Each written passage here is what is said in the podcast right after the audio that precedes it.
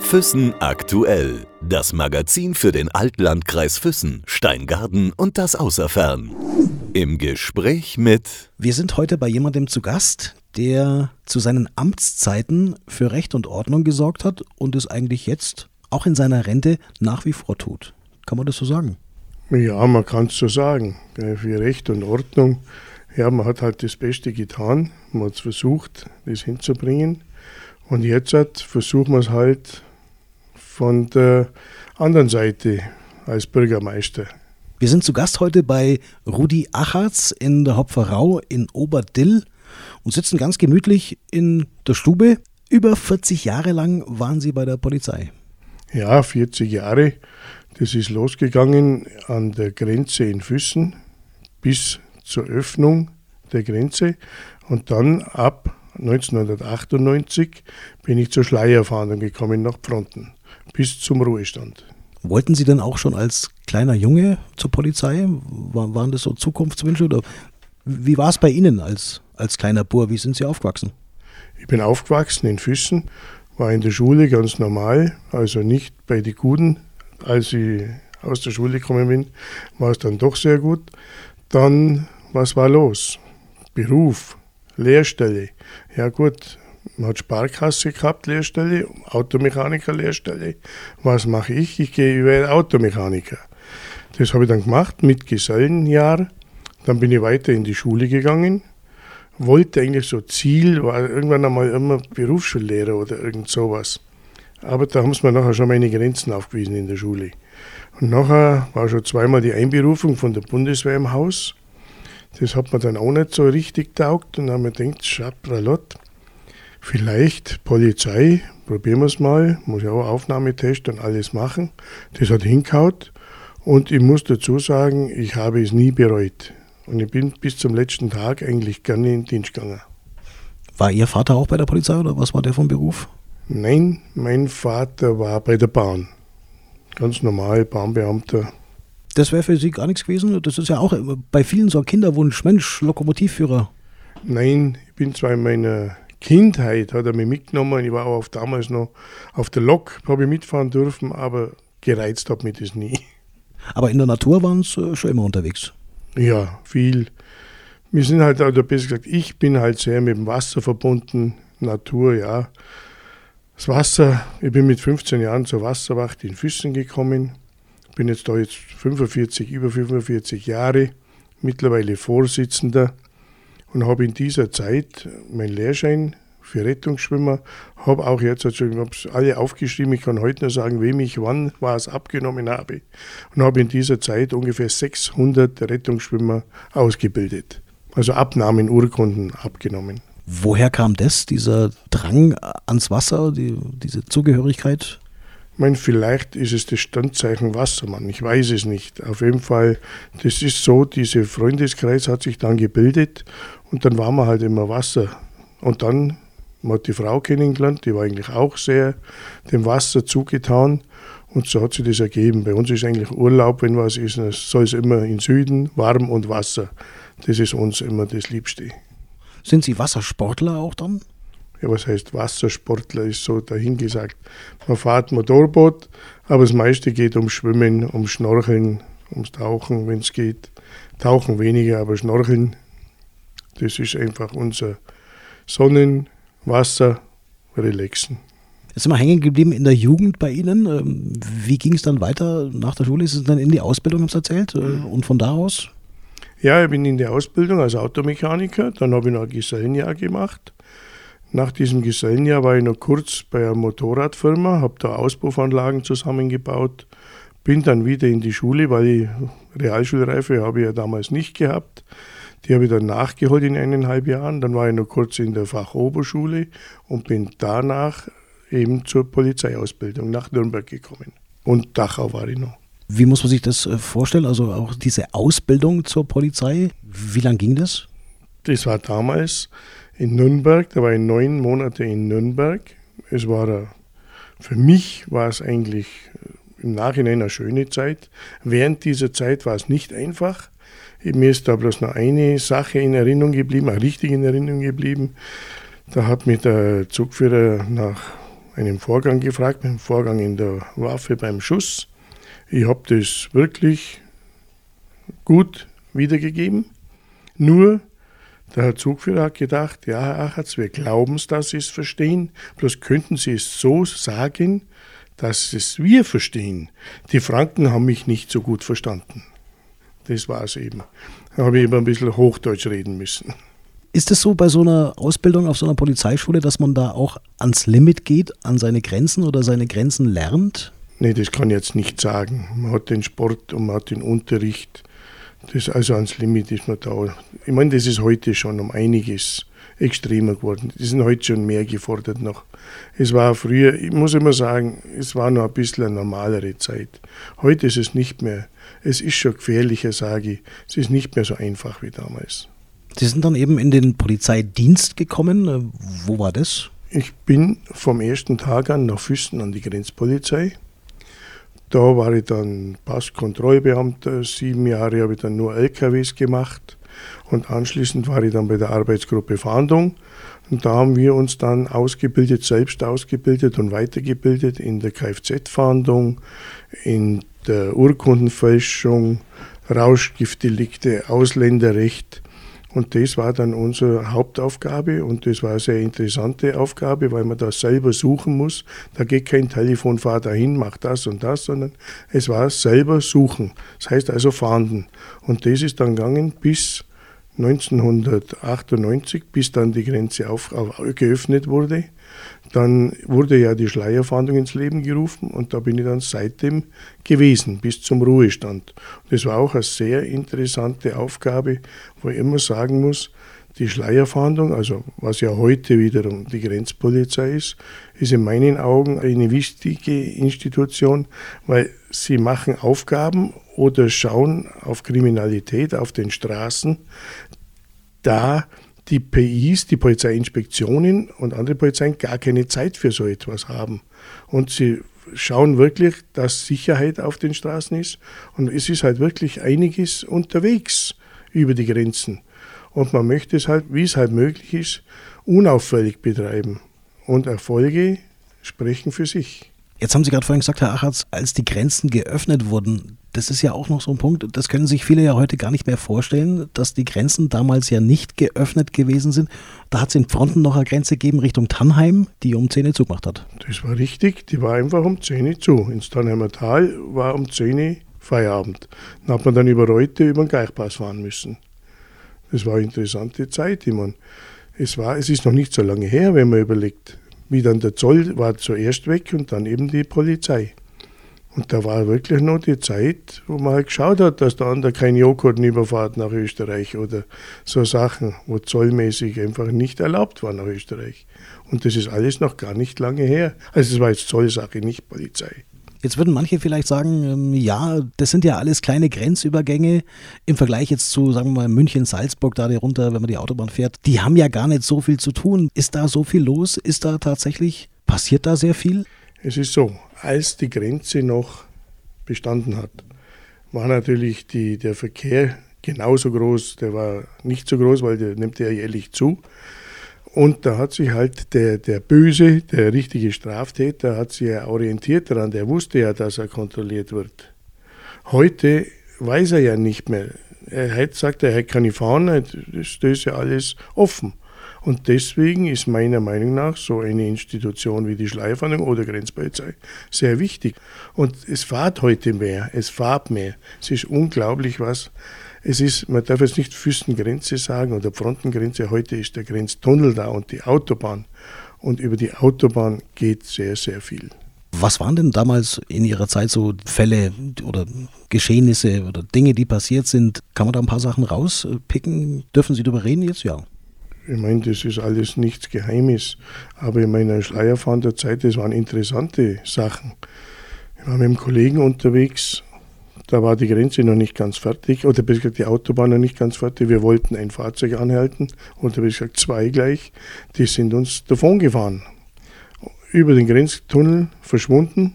Und wir haben halt versucht, die doch noch einzuholen. Und damals war halt wichtig, Zuerst muss die vorgesetzte Dienststelle Bescheid wissen, dass wir nach Österreich fahren. Das hat man alles gemacht. Zufälligerweise war dann gleich auf österreichischer Seite, zwei Kilometer später, eine österreichische äh, Kontrollstelle. Die haben gleich einmal gesagt, Leute, da ist keiner vorbeigekommen. Und in Zusammenarbeit mit den Österreichern haben wir dann diese beiden Autos in Reute im Höhe Bahnhof festgestellt. Beide Autos waren in Düsseldorf gestohlen. Wir haben dann kurz darauf mit den österreichischen Kollegen auch die zwei Herrschaften am Bahnhof festgestellt, die damit gefahren sind. Also es waren zwei gestohlene Autos. Ja, sie waren auch in Deutschland illegal. Und die haben wir in Zusammenarbeit mit den Österreichern dann verarztet. Das war eine der ja, interessanten Sachen. Was waren so die größten Funde, die Sie gemacht haben und Dinge, die Sie festgestellt haben während der Zeit? Ja, das war jetzt auch, das ist immer Zusammenarbeit mit den Österreichern. Es war einmal, glaube ich, über 100 Kilogramm Haschisch, Marihuana. Einmal waren wir dabei bei 24 Kilogramm Kokain. Es ist also nicht so, dass bei uns nichts läuft. Es geht schon was rüber und immer hin und her. Aber es ist halt, man muss zur rechten Zeit am rechten Ort sein. Und das Glück gehört auch dazu. Und der Zufall einfach. Sagen 24 Kilogramm Kokain, das ist ja ein gewisser Marktwert, nehme ich mal an auch. Ähm, sieht man sowas? Wussten Sie es vorher oder war das ein Zufallsfund? Es war im Endeffekt ein Zufallsfund und es ist so, dieser, dieser Drogenkurier ist natürlich bei uns einfach nur gekommen, weil auf der A8 ein Unfall war. Sonst wäre der bei uns gar nicht gekommen, muss man auch dazu sagen. Es ist so, viele von unserer, unserer Kundschaft oder von damaligen Kundschaft von mir, die fahren einfach über Autobahnen. Sie wollen nicht auf die Landstraße. Und da ist bei uns nach dem Grenztunnel eben über den Fernpass, da wollen sie nicht so gerne fahren. Aber Sie sehen jetzt langsam, dass diese kleinen Übergänge äh, offener sind als die großen dass da jetzt doch mehr Schlupflöcher sind. Und seit dieser Asyltourismus, seit 2014, 13, 14, ist auch Füssen, der Grenztunnel, sehr frequentiert.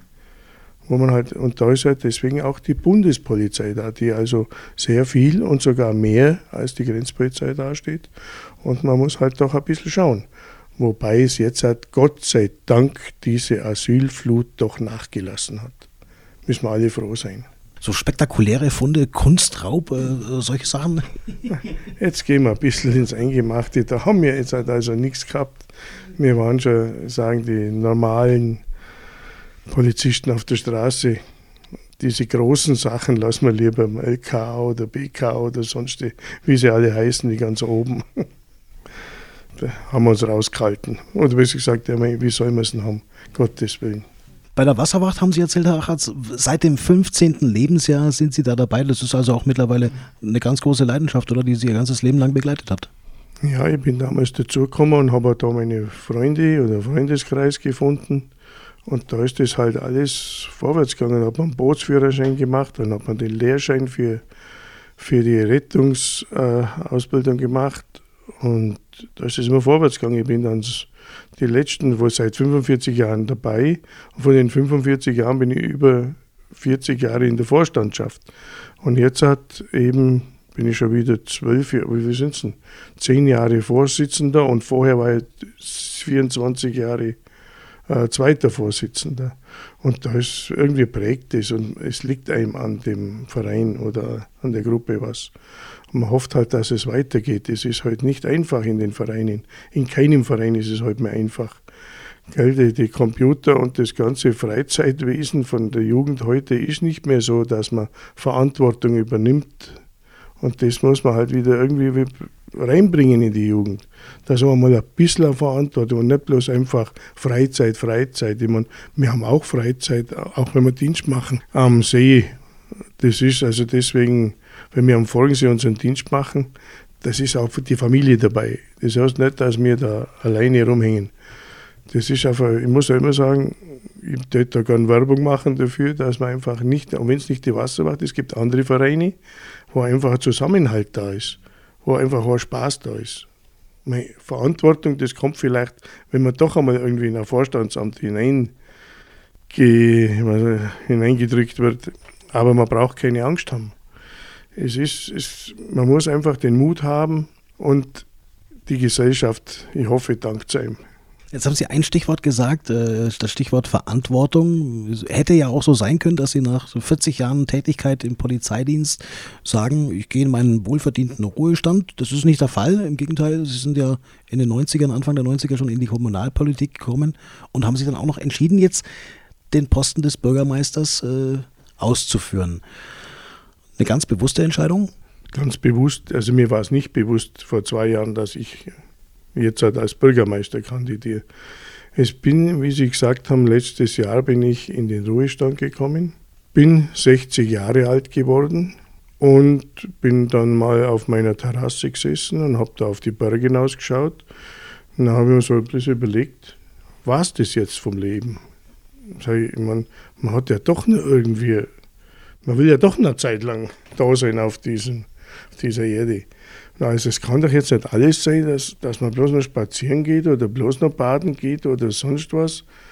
Und ja, wenn ich mir denke, dass meine Frau noch acht Jahre in die Arbeit gehen soll, nachher schaut das und, und was tue ich die acht Jahre? Ich meine, freilich ist es schön, wenn man da seine Freizeit hat.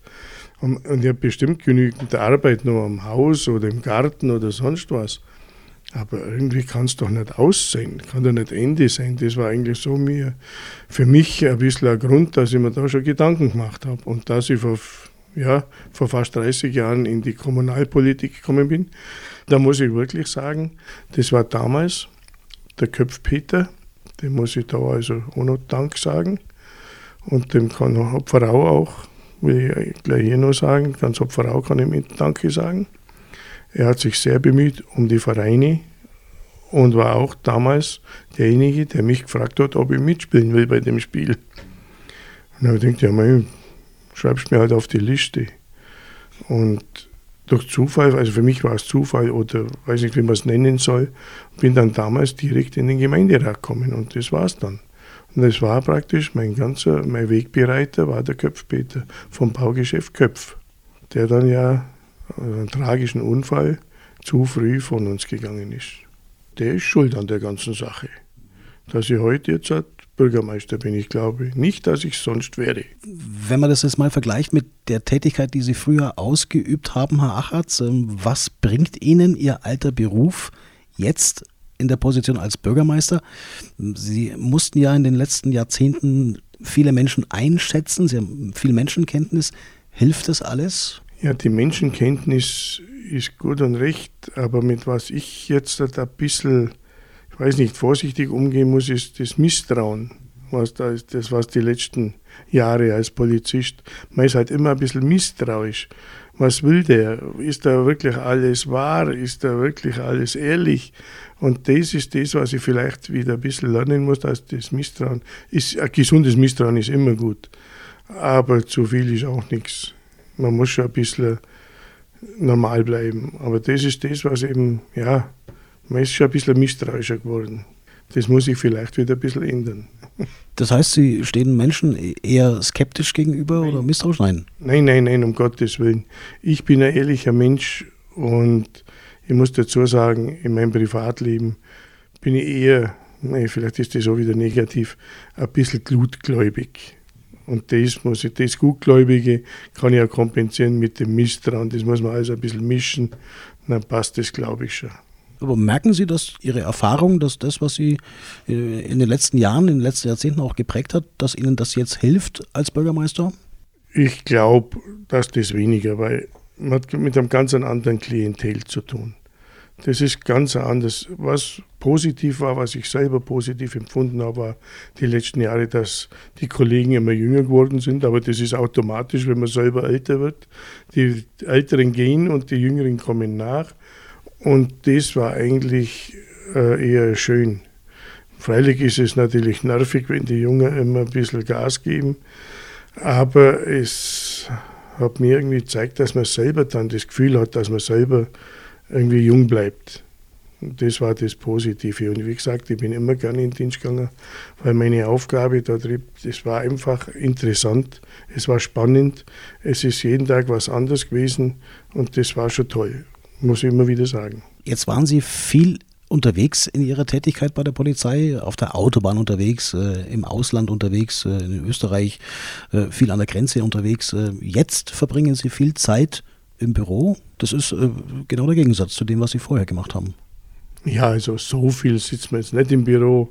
Ich bin jetzt gerade am Anfang, ich muss jetzt erst mal lernen. Ich meine, Bürgermeister wird man auch nicht geboren oder man muss das auch ein bisschen, das Ganze drumherum, was überhaupt. Ich habe jetzt heute einen Computer an den Schreibtisch gekriegt, da war bis jetzt keiner.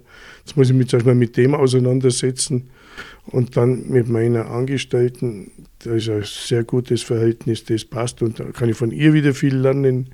Und es ist halt das drumherum, jetzt müssen wir das uns zusammenraufen. Zusammenraufen brauchen wir uns nicht. Das passt.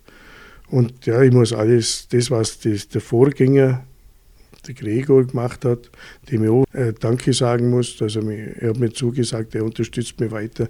Und ich habe lange Jahre von ihm gelernt, muss man auch sagen.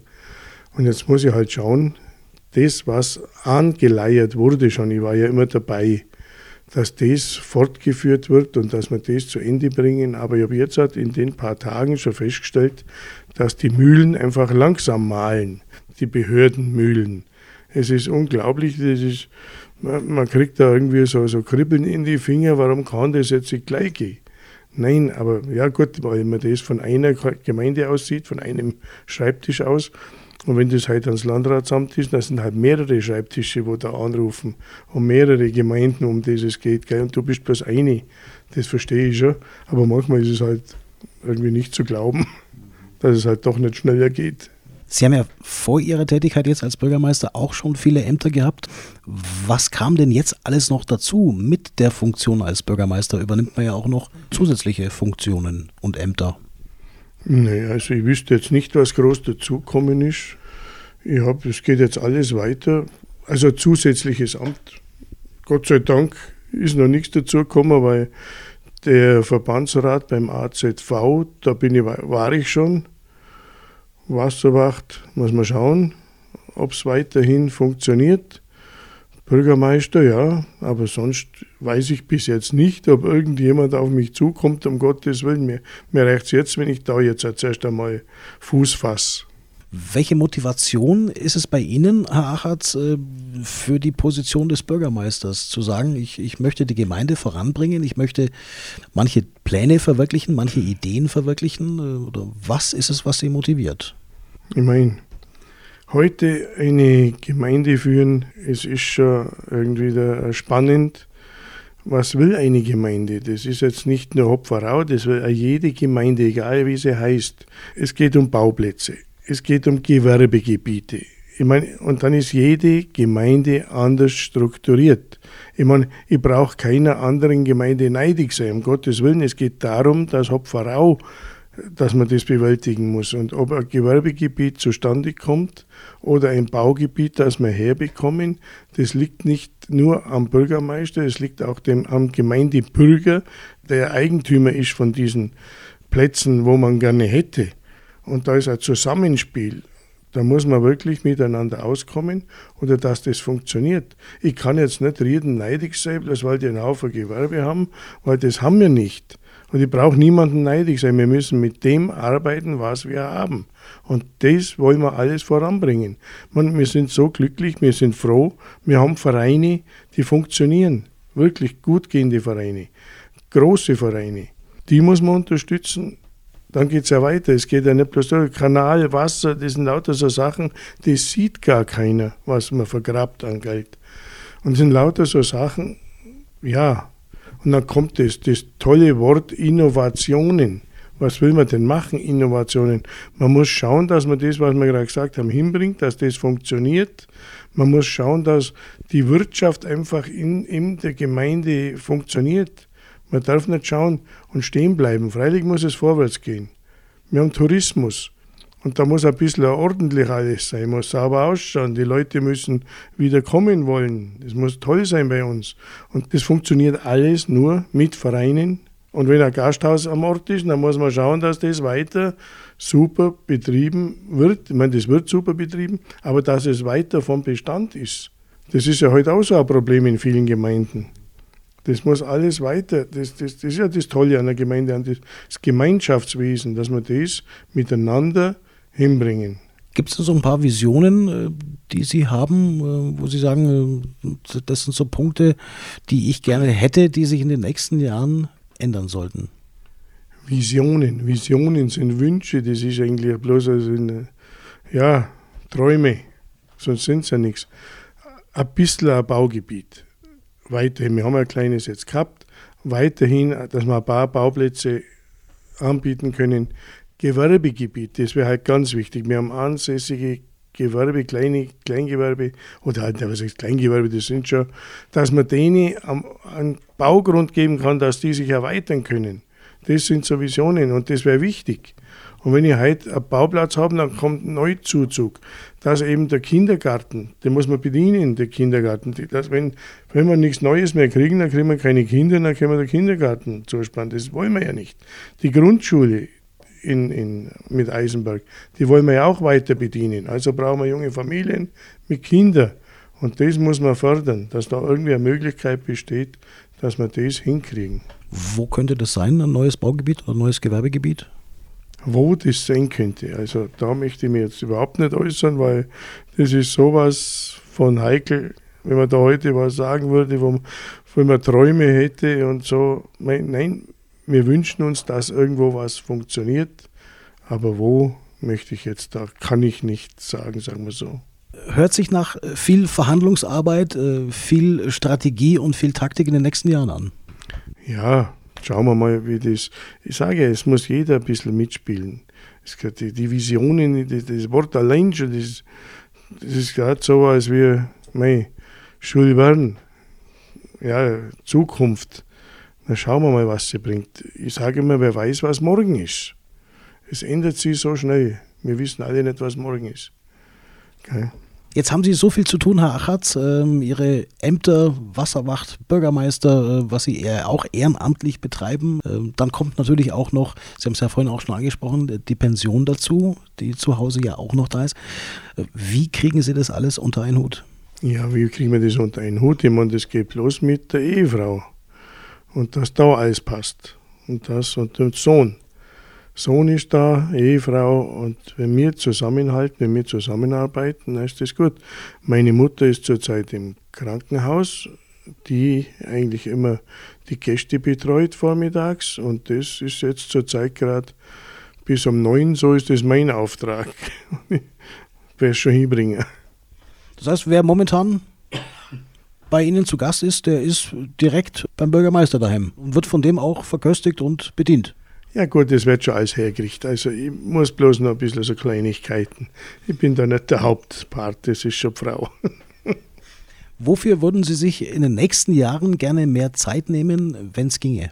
Ach, für was mehr Zeit? Ich meine, die Zeit, was heute ist, ich meine, ich fahre gerne Motorrad oder mit meinem Roller, wo ich vorher gekauft habe, aber die nehme ich mir zwischendrin. Das, ich fahre nachher, wenn es im Sommer wieder ist, fahre ins Geschäft runter oder in die Gemeinde mit dem Roller das tut es mir, das tue ich gern. Oder fahre am Folgensee unter nachmittags einmal, wenn es Zeit ist. Aber sonst, die Wünsche, ich bin gerne zu Hause. Ich fahre gerne mal weg, aber ich bin auch gerne zu Hause. Ich fahre gerne wieder nach Hause. Ende September haben wir vor, mit der Blaulichtorganisation in Füssen, fahren wir nach Rom oder fliegen wir nach Rom. Und das ist organisiert und das habe ich schon vor der Wahl gesagt. Wir fahren nach Rom und ich freue mich drauf und ich war noch nie in Rom und ich lasse mich da sehr, sehr überraschen. Weil Sie sagen, Sie fahren gerne weg, äh, das heißt, Sie, Sie reisen auch gerne viel oder haben Sie feste, feste Urlaubsorte, feste Destinationen?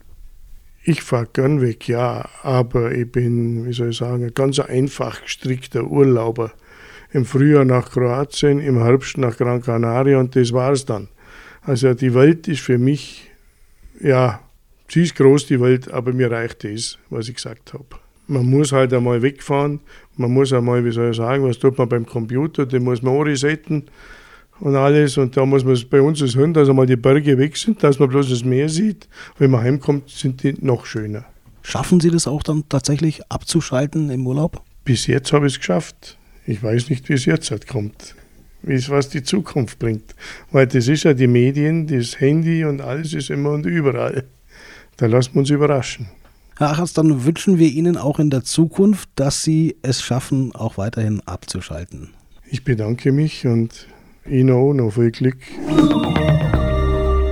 Füssen aktuell. Das Magazin für den Altlandkreis Füssen, Steingarten und das Außerfern.